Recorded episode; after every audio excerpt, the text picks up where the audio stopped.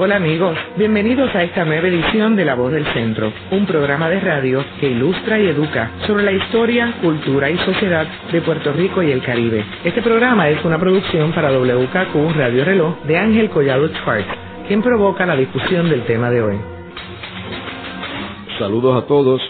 En el programa de hoy vamos a discutir el pintor y artista más famoso que ha tenido Puerto Rico en su historia, cuyas obras están en Francia y en muchas de las colecciones eh, públicas y privadas. Y tenemos hoy a Osiris Delgado, que es el especialista de Oyer y quien escribió un libro en el 1983 que se llama Francisco Oyer y Cestero, 1833-1917, pintor de Puerto Rico. En este mes de junio estamos celebrando el aniversario número 170 del nacimiento de Francisco Oyer, quien nace el 17 de junio del 1833. Me gustaría, Osiris, que comenzáramos con el lugar de nacimiento de Oyer, que hay personas que alegan que es en Bayamón, eh, otros en San Juan, y quisiera que nos hablaras un poco sobre eso. Francisco Oyer propiamente nace en San Juan, en una casa que queda en la calle de la Fortaleza, quedaba porque ya no existe, en la calle de la Fortaleza, esquina San José, en el solar que actualmente ocupa el edificio NOA, un edificio de tres plantas, que en el que estuvo en su planta baja la muy conocida para los estudiosos de la literatura y la historia puertorriqueña, la librería Campos. En este año de 1833, la familia vivía en un edificio que queda al lado del Palacio Rojo. Muere el doctor Francisco Yeri Ferrer, el abuelo del pintor, y entonces se ven precisados a mudarse a esta otra casa en la misma calle a la que he aludido, que queda en la esquina de la San José y Fortaleza. Allí es que nace Frasquito Oyer. Sus padres, doña Carmen y don Cayetano, pues eh, fue un matrimonio sumamente feliz, muy bien llevado. Eh, solamente hay una diferencia grande respecto a lo que fue la vida particular de su abuelo. Su abuelo, el doctor Oyeri Ferrer, famoso porque fue el que introdujo la vacuna antivariólica aquí en Puerto Rico, era una persona de un carácter muy fuerte, huraño, y tan se agrió por su carácter, se le precipitaron los males y se quedó ciego del ojo, del ojo de su ojo derecho. Y cuando Oyer lo pinta, a los 14 años hace la famosa pintura del abuelo, muy discretamente lo pone en una posición donde el ojo derecho está el hombre casi de perfil. Y por otra parte, eh, parte de los sufrimientos de ese abuelo es que se casa con una dominicana, doña Isabel de Fromesta, que era sumamente alegre, era la antítesis del doctor Oyer. Y eh, nuestro pintor aparentemente hereda las actitudes, eh, la jovialidad que le caracteriza a lo largo de su vida de su abuela paterna, doña Isabel de Fromesta. Ese matrimonio de doña Isabel de Fromesta y el doctor Oyeri Ferrer no duró mucho, hubo un divorcio luego de varios años de, matrimonio pero me está sumamente simpático esta relación que hay, este, este, divorcio provocado más que nada por las actitudes festivas de la abuela de Oyer frente a la acritud del temple del doctor Oyer, y entonces el hijo, el, nieto, Francisco Oyer, hereda eh, ese temperamento festivo, siempre jovial, de broma que caracteriza a nuestro pintor, al extremo de que en cierta ocasión en la universidad, la UMET, hace un video sobre la vida del pintor, me dieron a que yo revisara el diálogo, el escrito, y me pareció bien, me pareció correcto, pero hice la advertencia, unas mismas palabras dependen cómo sean expresadas para que puedan cobrar un sentido muy distinto al que se podría derivar si la persona que interpreta, eh, que dramatiza el diálogo, piensa que Oyer era una persona muy seria, siempre eh, en una actitud muy adusta. Eh, y no me hicieron la consulta. Y la persona que personificó a Oyer interpretó aquel diálogo con su idea de que Oyer era todo un personaje muy serio. Y se arruinó el trabajo no se pudo, no se le dio luego publicidad, debe estar guardado en los archivos universitarios, porque sencillamente Oyer era una persona muy simpática. Un ejemplo, un ejemplo para ilustrar su carácter. Cuando está de profesor universitario, eso en 1903, que fue durante un año nada más, él siempre tenía un bolsillo lleno de caramelos. Y cuando hacía una pregunta a alguna de sus alumnas y ésta le contestaba correctamente, él sacaba el caramelo del bolsillo, le quitaba el papelito, bajaba del estrado, iba hasta donde la alumna y le ofrecía su caramelo. Eso pues es un detalle, ¿verdad?, que denota, que da, deja saber un poco cuál es la actitud de la persona en su comunidad, con su familia, con sus amigos. Hacemos una pausa y luego regresamos con la voz del centro por WKQ Radio Reloj.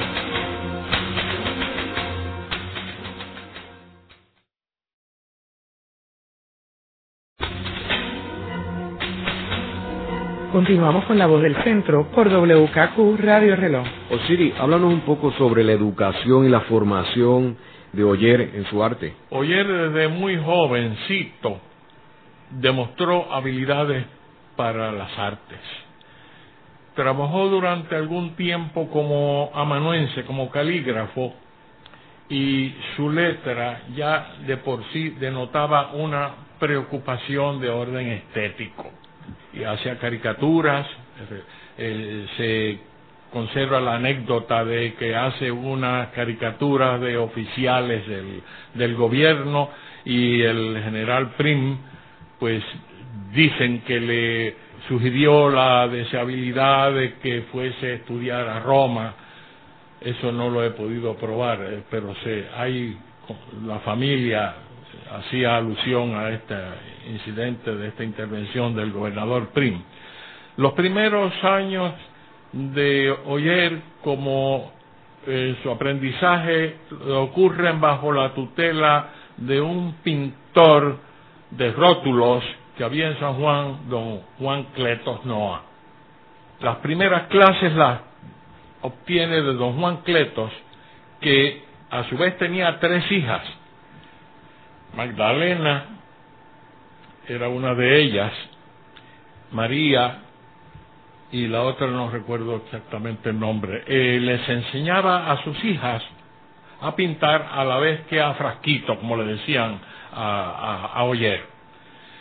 Cuando tiene 14 años es cuando Oyer pinta el retrato de su abuelo, que es deriva de una miniatura que había hecho José Campeche, pero que Oyer lo hace en grande y se toma unas libertades al extremo de que hay eh, referencia al efecto de que don Juan Cletos eh, al observar aquella pintura que ha hecho su discípulo de 14 años de edad, que, y le dice que en realidad ya él, no tiene mucho que aprender de su maestro, de Juan, de Don Cletos. Pronto, pues, eh, se orienta la mira de Frasquito a trasladarse a Europa. Hacia mil, ya a mediados de la década del, del, del 1850, ha acumulado suficiente dinero a fuerza de hacer pinturas, sobre todo las que hacen una iglesia de Río Grande, unos murales que hacen que hoy día no existen porque se quemaron en un fuego que hubo en la iglesia, pero junta dinero eh, y se traslada a España, va a la Academia San Fernando. Esto es hacia en la década del 50, 1850. Allí asiste a las clases de la Academia San Fernando, que entonces está bajo la dirección de un maestro que en realidad nunca este el director viene a ser su maestro porque uh, solo un director del de la plantel da clases a los que ya están en nivel avanzado. Pero posiblemente tomó clases con un pintor que había estado en Puerto Rico hacia 1820 y tantos cuando se edifica el Teatro Municipal de San Juan y como esta persona había estado, este artista había estado en Puerto Rico en sus mocedades, pues obviamente allí se debió haber establecido una relación con el joven Oyer. Eh, está en España solamente cerca de dos años, todos dos años completos, y ya es mm, suficiente, considera que ha sido mucho tiempo lejos de la familia, y regresa a Puerto Rico. Pasan unos pocos años y ya a comienzo de la década del 60 se encamina por segunda vez a Europa, esta vez se va a Francia.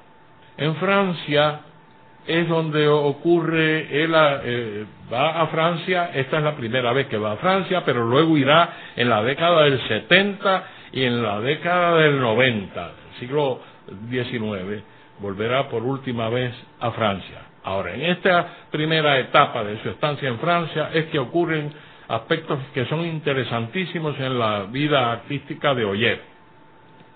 Va a una academia de enseñanza libre, a la Academia Suiza, y en la Academia Suiza él conoce a Camille Pizarro, allí conoce a Cézanne y a otros de los pintores que serán muy notables en el mundo del arte porque serán gestores de la nueva estética del impresionismo. Precisamente allí en Suiza, quien le presenta Cézanne a Camille Pizarro es el propio Oyer.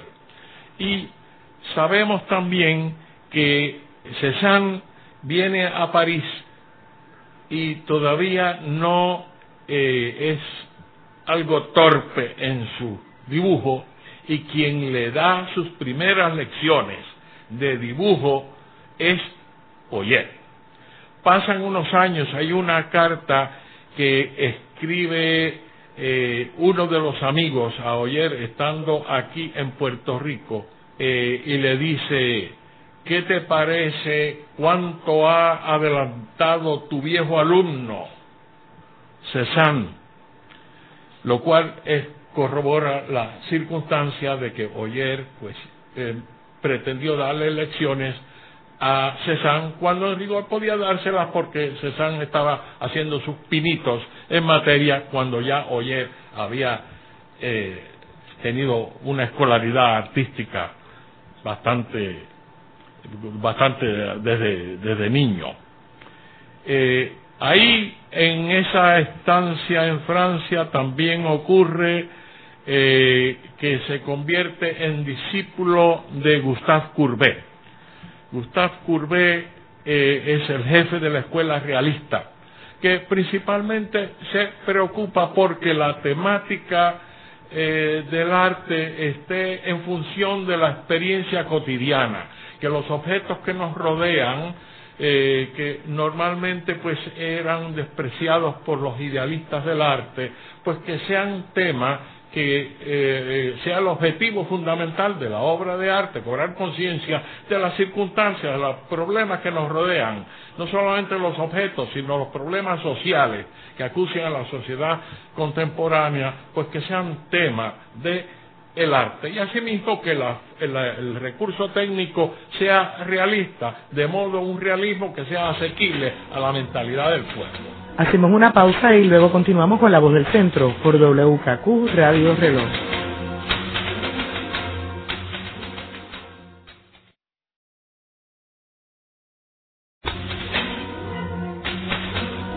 Continúa la voz del centro por WKQ Radio Reloj. Osiris, en el segmento anterior tú mencionaste algo que yo creo que es bien importante, que es el hecho de que nuestro jibarito de San Juan, Francisco Oyer, fue maestro de Cézanne, uno de los principales impresionistas eh, de todos los tiempos. Este, y yo quisiera que para efectos de nuestro radioescucha, primero pudieras resumir qué fue el impresionismo y por qué el, papel que jugó el impresionismo en la historia de las artes plásticas mundiales.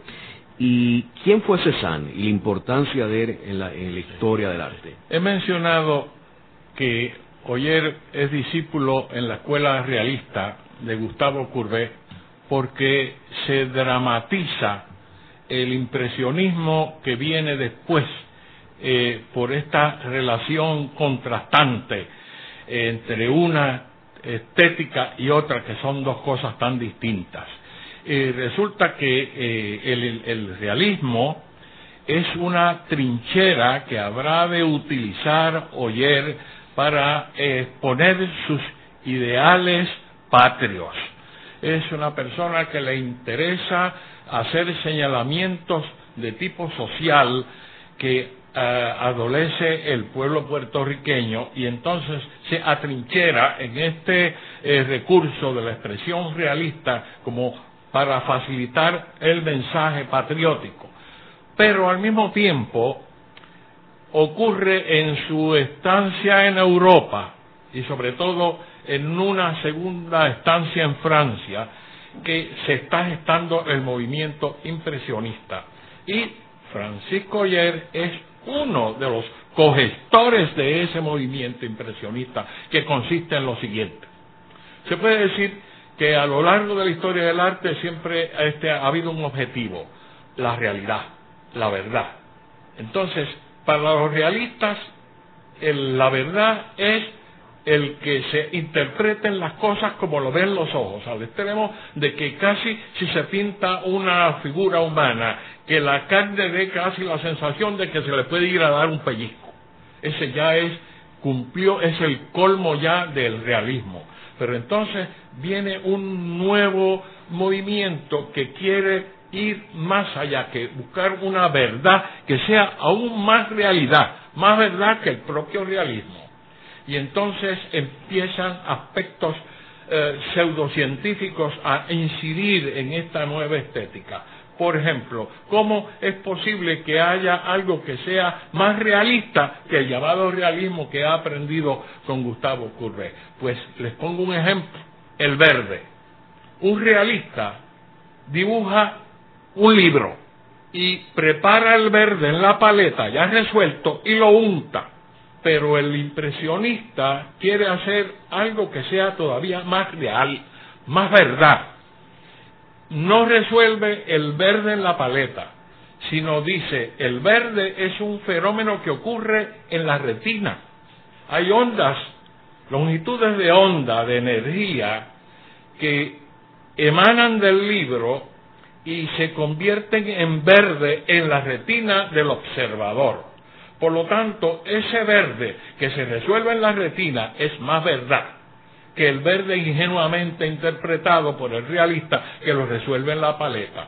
Entonces, ese impresionista en, pos de esa mayor verdad, que siempre ha sido como la liebre en la carrera de galgo, lo que busca siempre todo, todo proceso artístico, empieza a resolver el problema a base de hacer pequeñas pinceladitas de amarillo yuxtapuestas con pinceladitas azules, de tal manera que a cierta distancia se produce una superficie verde. ¿Dónde se produce esa superficie verde? En la retina, porque a la distancia aquellas pequeñas rayitas amarillas y azules se ven verdes, pero ese verde que se está, que está eh, percibe el espectador es un verde que es mucho más real y verdadero que el verde resuelto ya por una mezcla y untado en la superficie de aquel dibujo de libro.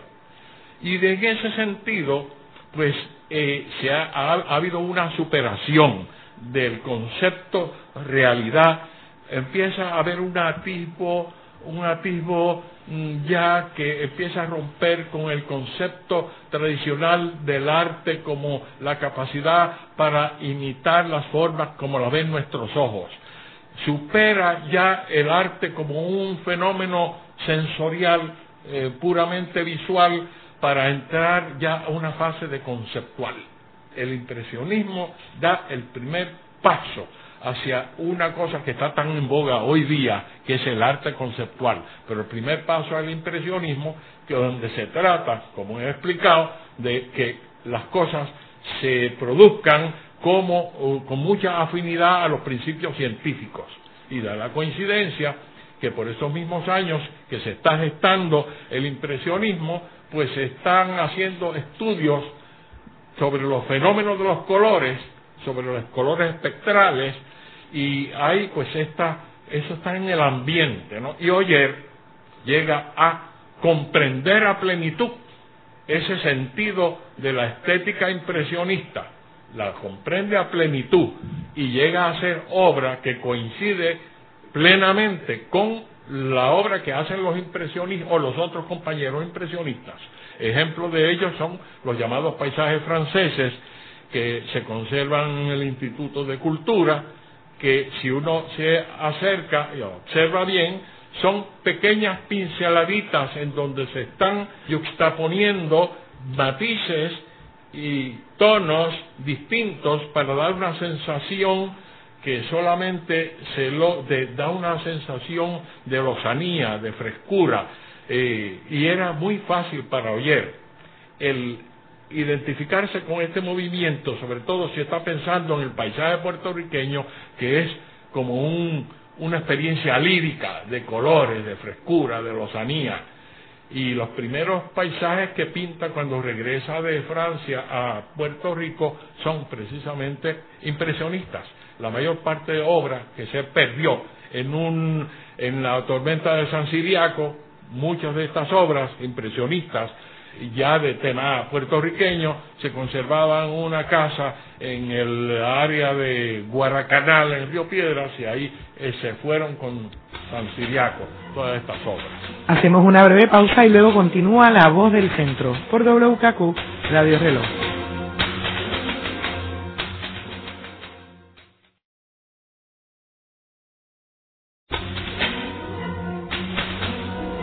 Continuamos ahora en esta discusión en La Voz del Centro por WKQ Radio Reloj, hoy con la visita del doctor Osiris Delgado, quien conversa con nosotros sobre la figura del pintor puertorriqueño Francisco Oyer. Osiris, vamos a retomar eh, la discusión con lo que tú ibas en términos de Cézanne y la importancia de Cézanne en el impresionismo.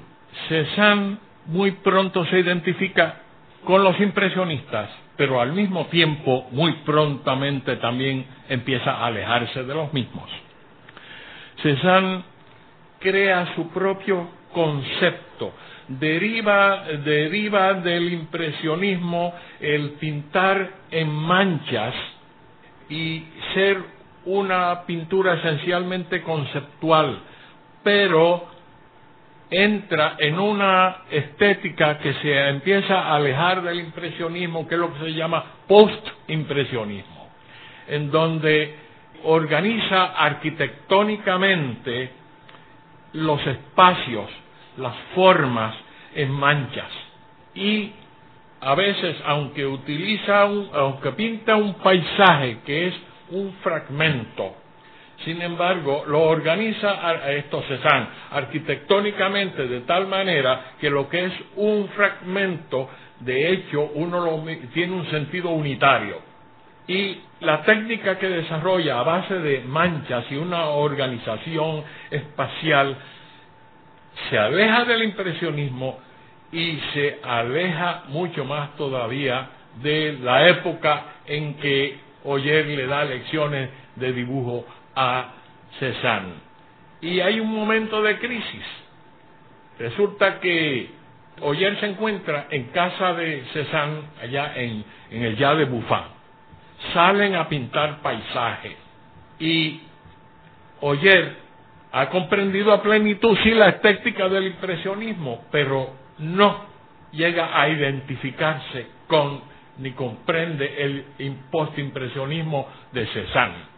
Y eh, posiblemente Oyer, ya esto es una interpretación que yo doy, interpreta Oyer que lo que está haciendo Cézanne responde a una deficiencia técnica y pretende darle, rememorando la época en que le daba lecciones cuando iban a la Academia Suiza, pretende darle unas lecciones a lo que Oyer interpreta como que es un, una deficiencia técnica. No es una deficiencia técnica, responde a un nuevo concepto que tiene Cézanne de pintar a base de manchas y organizando arquitectónicamente los espacios eh, y eh, eso a eso no lo comprende Oyer.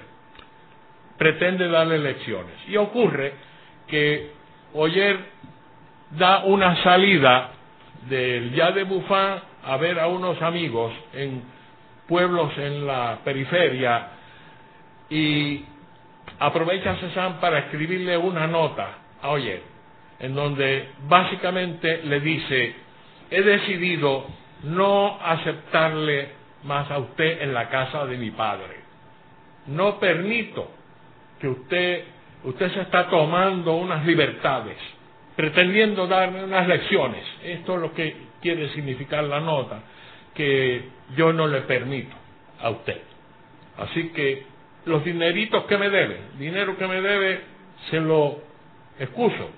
No me lo tiene que pagar y no, no le permito que usted regrese más a la casa de mi padre. Esto es una interpretación de, la, eh, de, lo que en realidad dice la nota que le escribe Oyer pues se puso furioso, eh, escribe a sus amigos diciendo que Cézanne está loco, pero en fin, ahí hubo una rotura de hostilidades entre el viejo discípulo y la pretensión de Oyer de, luego de haber pasado muchos años, de volver otra vez a dar elecciones, pero esta vez esta vez era porque no estaba Oyer comprendiendo qué era la intención de Cézanne al hacer esta cosa, que por eso es post-impresionismo. Deriva del impresionismo, hacen pinta en manchas, pero no es algo que, que se asemeje nada al impresionismo. Es una cosa conceptual muy distinta y de ahí es que viene la, la diferencia que luego lo distancia y no sé. Osiris, y eh, esa estadía que él estuvo en Francia y en España, eh, ¿qué tipo de contacto tuvo él con los otros puertorriqueños como Betances en Francia y Valdoriotti en España? Con Valdoriotti, Alejandro Tapia y Rivera y el otro... José Julián sí, tiene relación porque ellos están estudiando en Madrid, cuando va a Madrid. Oye, y se juntan. Oyer era menor pero estos inocularon el entusiasmo por tener conciencia de los problemas sociales que aquejan a Puerto Rico, sobre todo el problema de la esclavitud. Oyer se convirtió en un campeón antiesclavista, desde entonces eh, quiso ah, poner su arte en función de la idea de la emancipación de los esclavos y cuando regresa a Puerto Rico estará haciendo eh, señalamientos en su obra, de la cual se conservan los títulos. Eh, se ha perdido estas referencias que denotan ¿verdad? una actitud antiesclavista. Luego, cuando se va a Francia, el primer viaje a Francia se relaciona con Betances, está precisamente en el entierro de la novia de Betances, eh, lo acompaña el féretro hasta el lugar de enterramiento y hay la idea de que le hizo la mascarilla a, a la novia de Betances, que fue un impacto tremendo en la vida de Betances. Pero hay una obra que es la que en realidad sintetiza todo el quehacer, todas estas experiencias estéticas e ideológicas de Oyer, que es el velorio. El velorio es en realidad el cosmos puertorriqueño. Por primera vez un artista aprehende, capta la fisonomía del, física del puertorriqueño. Antes no se ha hecho esto. Hace un retrato de las distintas personajes de los estratos sociales de Puerto Rico. Es verdad que es un, hace acopio de un sinnúmero de detalles pintorescos, folclóricos, pero lo fundamental de la obra, yo siempre he dicho que para mí el tema fundamental del velorio es la idea de libertad, de libertad. Pone al negro Pablo en el centro de la composición como estableciendo un balance. Ese negro que es considerado las consideraciones de orden social en los estratos más bajos de la sociedad puertorriqueña, sin embargo, lo dignifica Oyer. Es la única persona en ese cosmos puertorriqueño que es capaz de pensar filosóficamente frente al problema de la muerte, mientras el resto de la, de la gente que está en el escenario del velorio está de fiesta. Continuamos el próximo segmento luego de esta pausa en La Voz del Centro por WKQ Radio Reloj.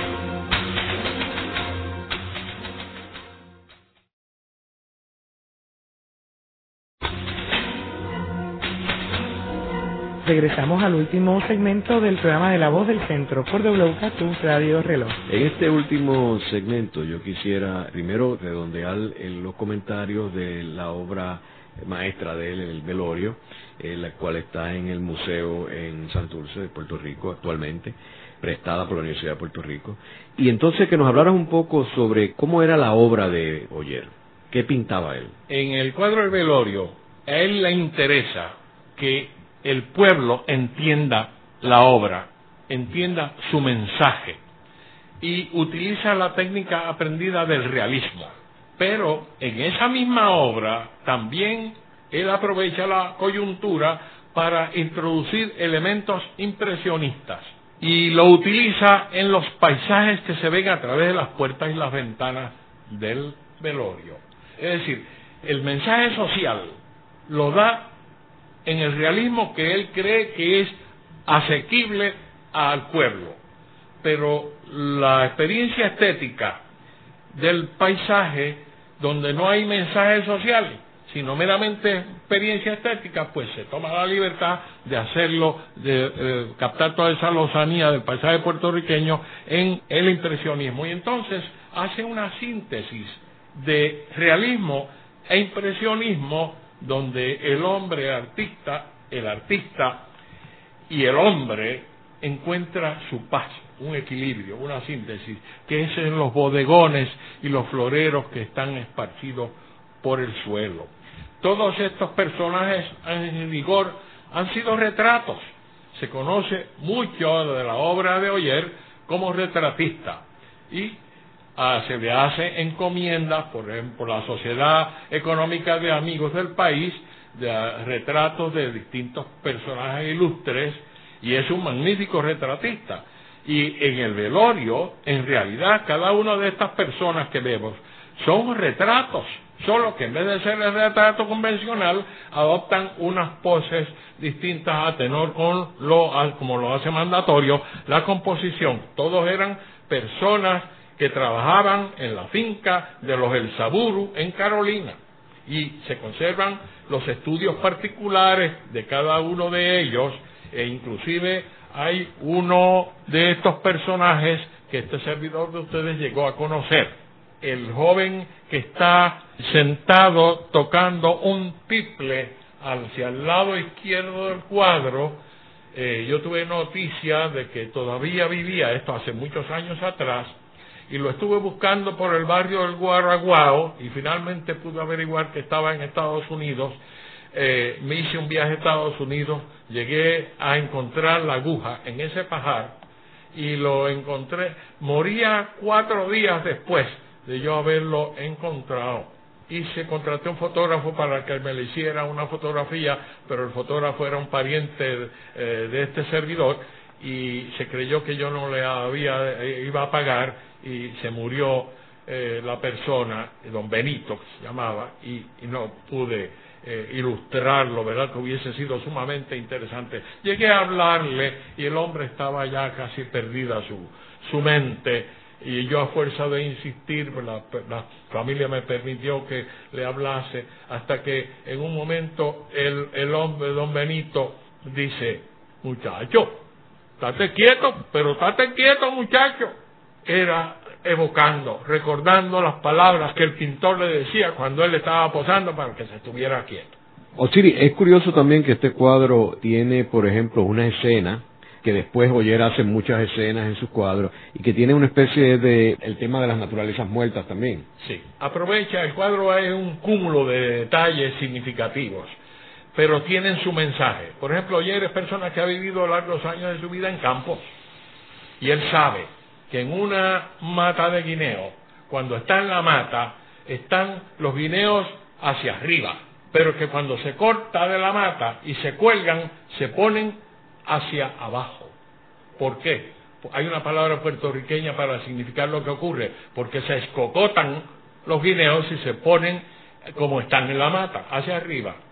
Entonces, él cuelga los guineos como están en la mata, mal, pero es un símbolo de que las cosas están mal.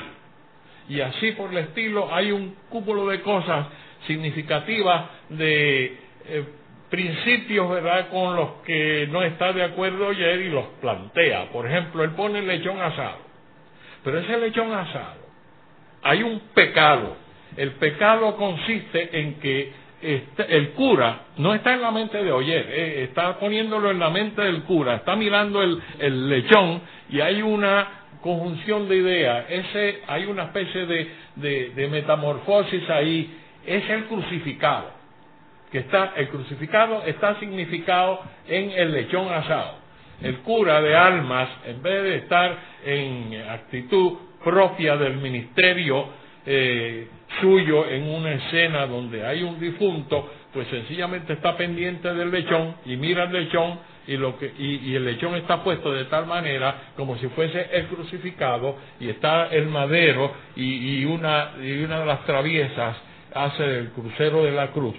Y cada una de las cosas tiene una significación eh, y, están identificados los nombres de todas estas personas, hasta el paño donde está el, muertito, es el paño de bautizo de la nieta de Oyer, de doña Emma Bohem. El perrito es Totó, el perrito que era de su hija Georgina, que era la, que le posó aquí para la, que está de espaldas.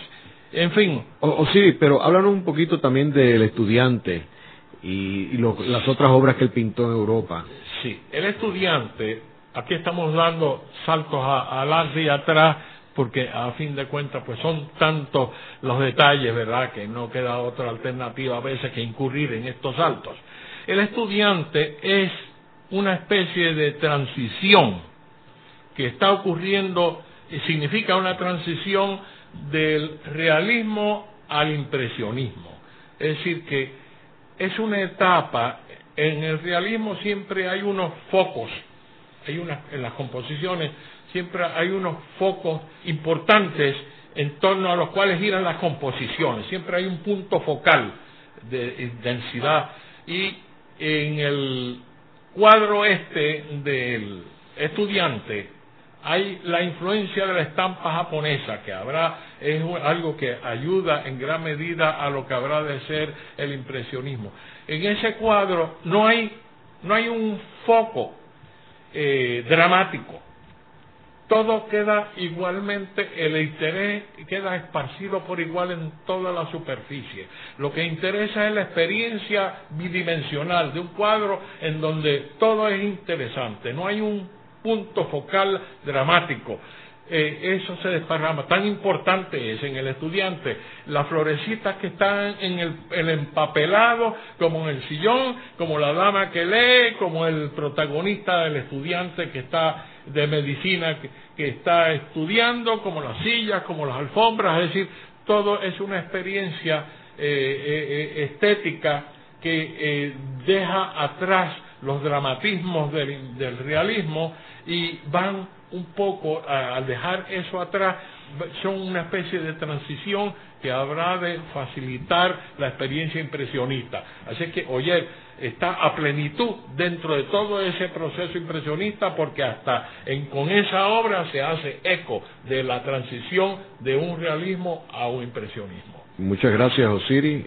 En el programa de hoy hemos discutido otro de los superhéroes de Puerto Rico, en este caso de las artes plásticas, el pintor Francisco Oyer el cual estamos celebrando su 170 aniversario de su nacimiento. Como mencionamos anteriormente, el cuadro principal de él, el velorio, pertenece a la Universidad de Puerto Rico y está ahora prestado al Museo de Arte en Santurce. Y el otro cuadro que estaba describiendo ahora eh, recientemente eh, Osiris, que es el estudiante, se encuentra en el Jardin en París y es otra de sus obras maestras. Muchas gracias por su visita al doctor Osiris Delgado, en la dirección técnica Ángel Luis Cruz, en la producción Lidia Suárez. Les hablaron Ángel Collado Schwartz e Isabel Pichardo. Sintonícenos la próxima semana en La Voz del Centro por WKQ Radio Reloj.